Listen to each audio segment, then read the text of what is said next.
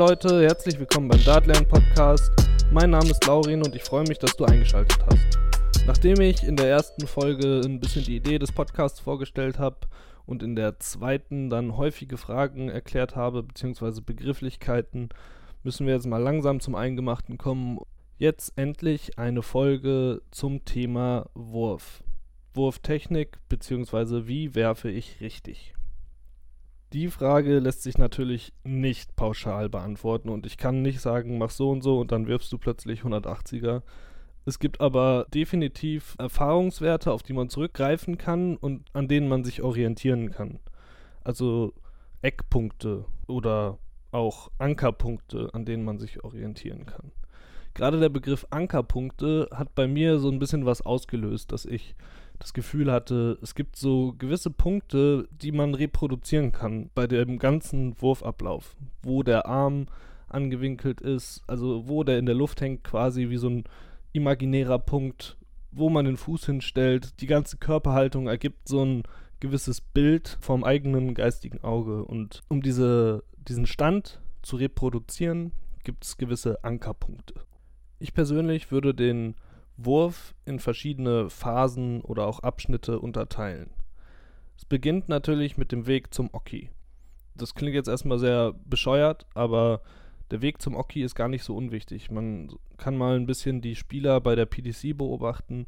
Die haben oft gewisse Rituale, spielen mit den Pfeilen rum, pudern sich die Hände mit Kreide ein oder drehen die Pfeile in der Hand hin und her, ziehen sich die Socken nach oben, was auch immer. Es gibt gewisse Rituale.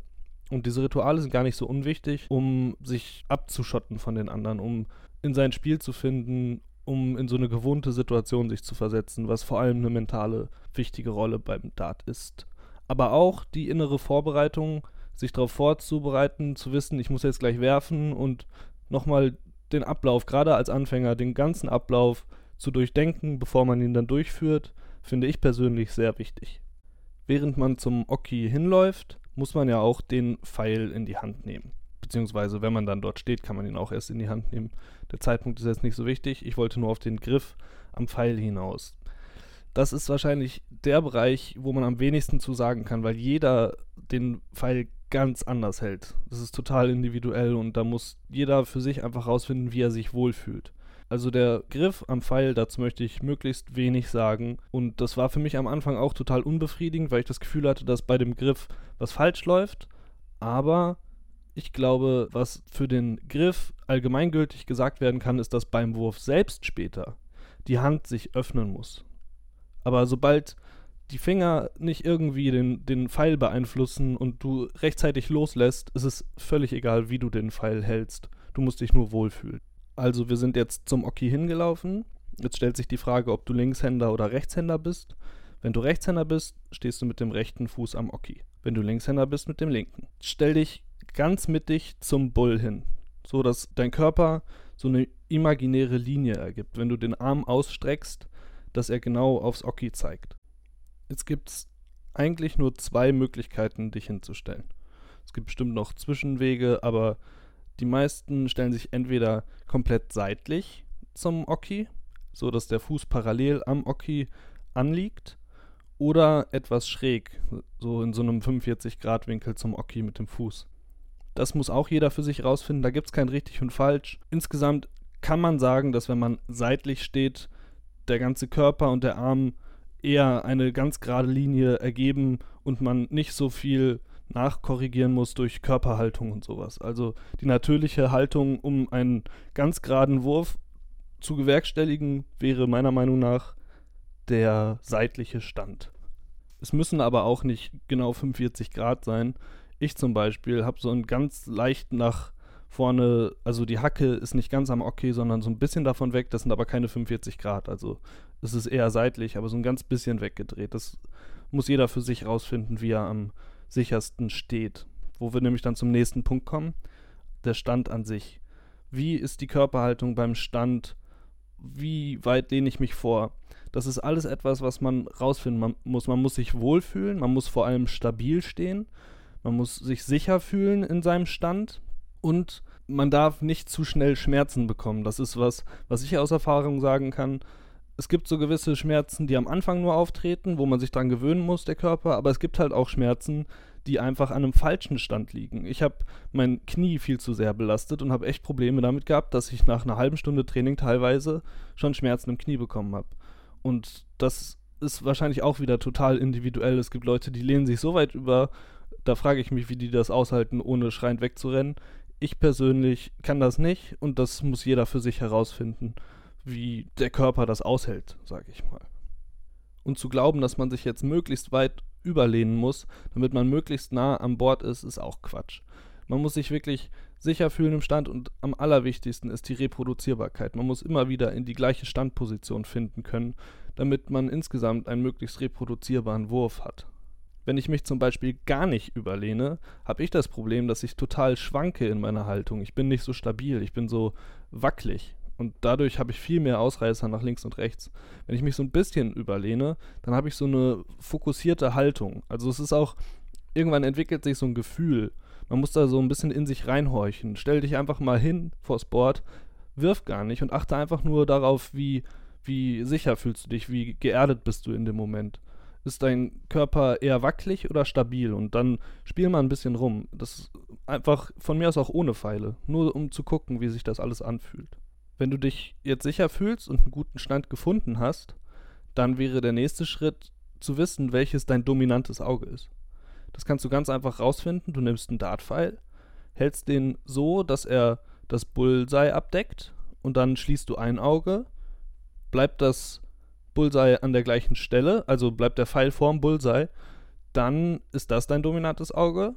Wenn du das Auge schließt und das andere öffnest und in dem Fall es so ist, dann ist das das dominante Auge. Das dominante Auge zu kennen ist wichtig, weil das das sein sollte, was quasi nach vorne zeigt. Also wenn du als Rechtshänder ein dominantes Auge hast, was links ist, dann siehst du das oft, dass die Spieler den Kopf so ein bisschen nach rechts drehen, damit das linke Auge vorne ist. Weil das ja das ist, was fokussiert und das muss wieder so eine Linie ergeben. Also ich komme immer wieder auf diese Linie zurück, aber die ist sehr wichtig. Diese Vorstellung, zwischen meiner Hand und dem Ziel, dass das eine Linie ergibt. Und wenn du dein linkes Auge nicht hinter der Hand hast, dann fällt es dir natürlich schwerer zu zielen. Du sollst dich jetzt gar nicht zu viel mit Zielen beschäftigen am Anfang, wenn du ganz am Anfang stehst. Ähm, es soll nur gesagt sein, dass es für die Reproduzierbarkeit des Anvisierens von Zielen sehr wichtig ist, sein dominantes Auge zu kennen. So, und jetzt sind wir schon beim Wurf angekommen ich finde es ganz wichtig, dass diese ganzen Phasen vorher nicht an Bedeutung verlieren, weil sie mindestens genauso wichtig sind wie der Wurf selbst. Also wenn du nicht sicher stehst, wenn du wackelig bist, wenn du dich nicht immer wieder ähm, gleich orientieren kannst, dann wirst du auch die Würfe nicht reproduzieren können, selbst wenn deine Wurftechnik astrein ist. Deshalb konzentriere dich auch auf die kleinen Dinge am Anfang. Ich beginne meinen Wurf damit, dass ich meinen Arm positioniere. Oft hebe ich den Arm komplett hoch und gehe dann so ein bisschen runter, damit ich einfach so einen, so Ablauf habe, den ich reproduzieren kann. Man kann auch von unten kommen und wichtig ist, dass ich versuche, meinen Ellenbogen so vom Körper wegzuziehen, so ein bisschen, so dass ich so eine, das ist so ein bisschen verkrampft, fühlt sich das erst am Anfang, aber es ist wichtig, um diesen rechten Winkel im Arm herzustellen und dass der Arm sich selbst auch sehr stabil anfühlt. Er liegt quasi auf so einem Stehtisch auf in der Luft. Und dann ist der Arm erstmal sehr stabil und ich kann mich auf den restlichen Ablauf des Wurfes konzentrieren. Ich würde auch am Anfang gar nicht gucken, dass man irgendwas anzielt und sowas, sondern versuch einfach nur den Wurf selbst zu verstehen und den Ablauf immer wieder zu machen. Und das Ziel sollte sein, dass alle drei Pfeile möglichst dicht beisammen als Gruppen auf der Scheibe eintreffen. Um das zu machen, kann man die Scheibe auch sehr gut abdecken mit einem T-Shirt, einfach die Scheibe in das T-Shirt einpacken oder mit drei, vier Pfeilen, mit denen du nicht spielst, das T-Shirt an der Scheibe befestigen. Einfach so, dass du keine Ziele hast, die dich ablenken. Es soll einzig und allein um den Wurf selbst gehen. Ich muss dazu sagen, diese Tipps habe ich am Anfang von Oliver vom Darts-Blog bekommen und die haben mir unglaublich geholfen. Deswegen ähm, an dieser Stelle Shoutouts an dich, Olli. Und das finde ich sehr wichtig zu erwähnen, dass das Zielen erstmal dich nicht davon ablenken sollte, wie du wirfst. Erstmal nur an der Wurftechnik arbeiten. Also jetzt habe ich meinen Arm in der richtigen Position. Er ist so ein bisschen vom Körper weg, ungefähr rechter Winkel von Oberarm zu Unterarm. Und ich persönlich nehme die Hand immer so ein bisschen nach hinten, sodass auch die Hand immer an der gleichen Position ist. Das ist auch wieder so ein sogenannter Ankerpunkt. Also der eine Punkt ist mein, mein Ellenbogen, der an der gleichen Stelle ist und sich immer so anfühlt, als wäre er an der gleichen Stelle.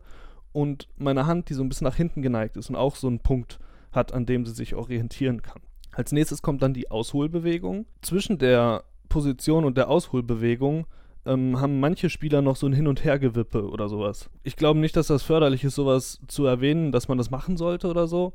Aber, also sagen wir mal so, lehrbuchmäßig wäre es wahrscheinlich jetzt nicht erwähnenswert, aber es gibt bestimmt Spieler, die dadurch besser treffen, wenn sie immer wieder dieses Hin- und Hergewippe haben, um nicht so versteift zu sein. Ich habe das auch manchmal gemacht, aber habe gemerkt, dass es für mich zu sehr für Streuungen sorgt und versuche daher immer diese Ankerpunkte als Orientierung zu nehmen. Ich kann nur meine Erfahrungen wiedergeben, es ist alles sicherlich nicht allgemeingültig, sei an dieser Stelle nochmal gesagt.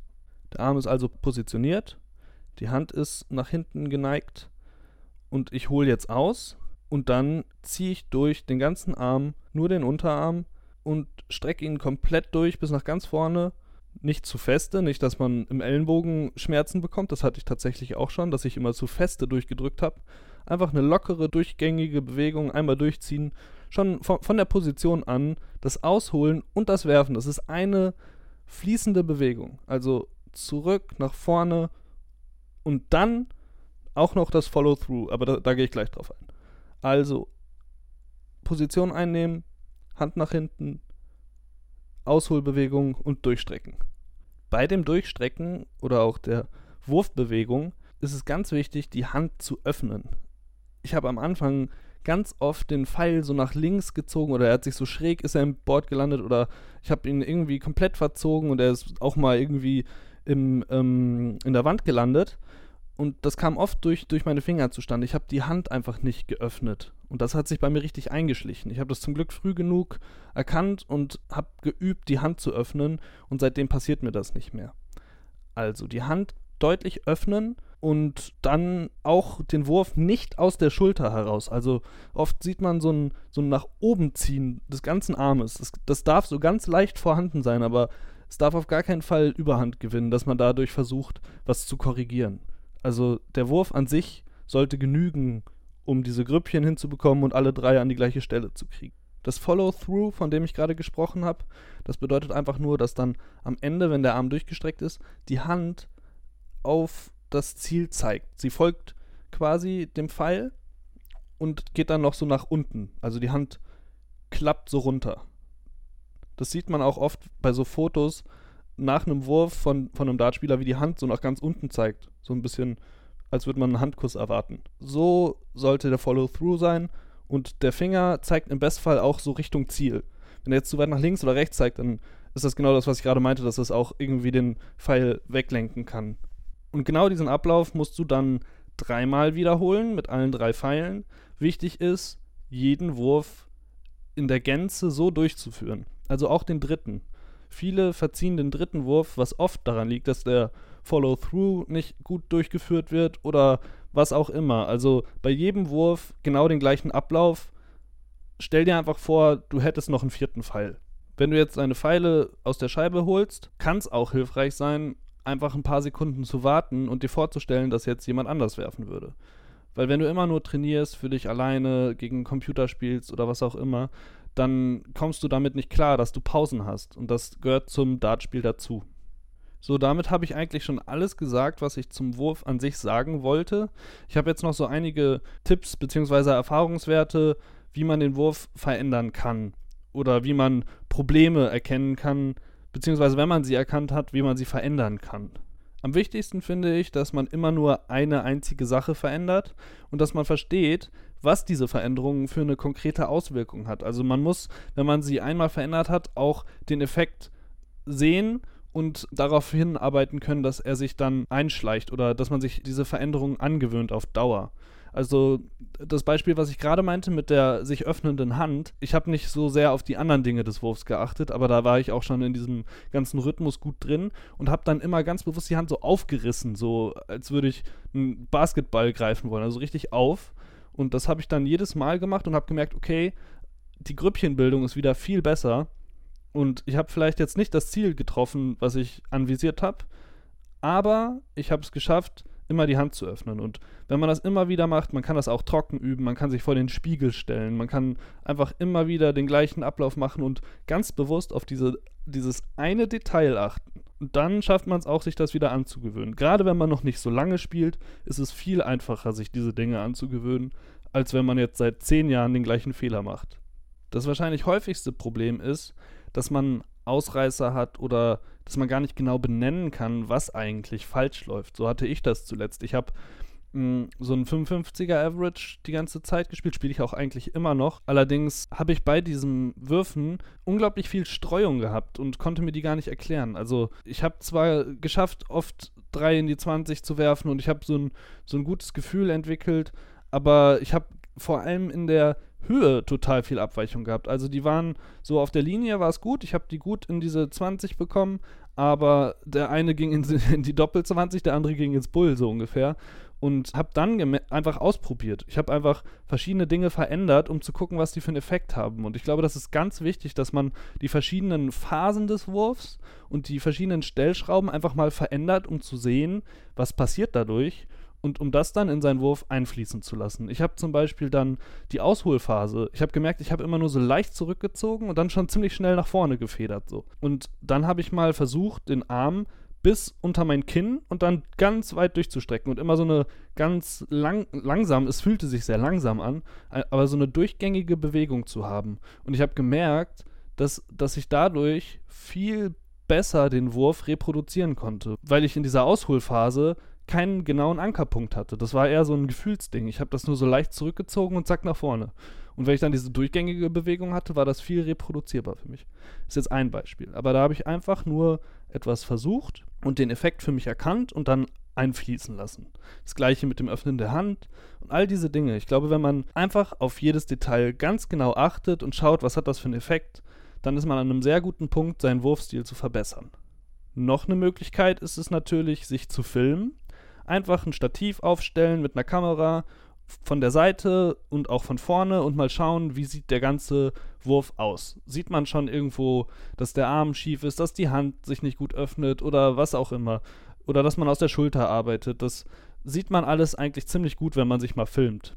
Ich habe zuletzt eine sehr interessante Erfahrung gemacht. Ich habe bei einem Gewinnspiel, das hatte ich ja erzählt in der zweiten Episode, die Rob Cross Darts gewonnen. Und die sind vor, weiß nicht, zwei Wochen oder vor einer Woche sind die angekommen.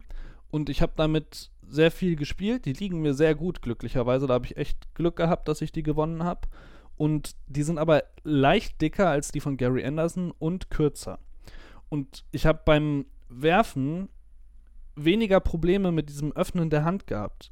Und dadurch, dass ich dann mit den Pfeilen länger gespielt habe, konnte ich dann nach einer Woche oder so, ich habe die durchgehend eine Woche gespielt, mit den Gary Anderson plötzlich wieder viel besser spielen. Also vielleicht ist das so eine Art Neutralisieren, ich weiß es nicht, aber durch das Spielen mit einem anderen Dart habe ich dann am Ende wieder größere Erfolge mit dem eigentlichen Standard-Dart von mir gehabt. Und ich habe jetzt in den letzten drei Tagen mit sowohl den Rob Cross Darts als auch den Gary Anderson 180er geworfen. Also ich habe ähm, heute eine geworfen, gestern zwei und so weiter. Also ich habe auf jeden Fall ein deutlich besseres Gefühl entwickelt und das auch dadurch, dass ich mal den Dart geswitcht habe. Ich weiß nicht, ob das jetzt so ein guter Tipp ist. ist bestimmt auch gut, mit seinem Dart richtig gut spielen zu können, aber um mal so ein bisschen rum zu experimentieren und vielleicht auch mal ein anderes Gefühl mit einem anderen Dart zu haben, da kann man es zumindest mal testen. Dann glaube ich, dass es sehr wichtig ist, einen gewissen Rhythmus zu finden. Also man kann zum einen in der Geschwindigkeit variieren, wie schnell man hintereinander wirft, wie lange man sich Zeit nimmt zum Anvisieren und so weiter und so fort. Aber nicht nur das, sondern auch, wie der Ablauf an sich ist. Ich finde, man sieht das sehr gut bei Rob Cross.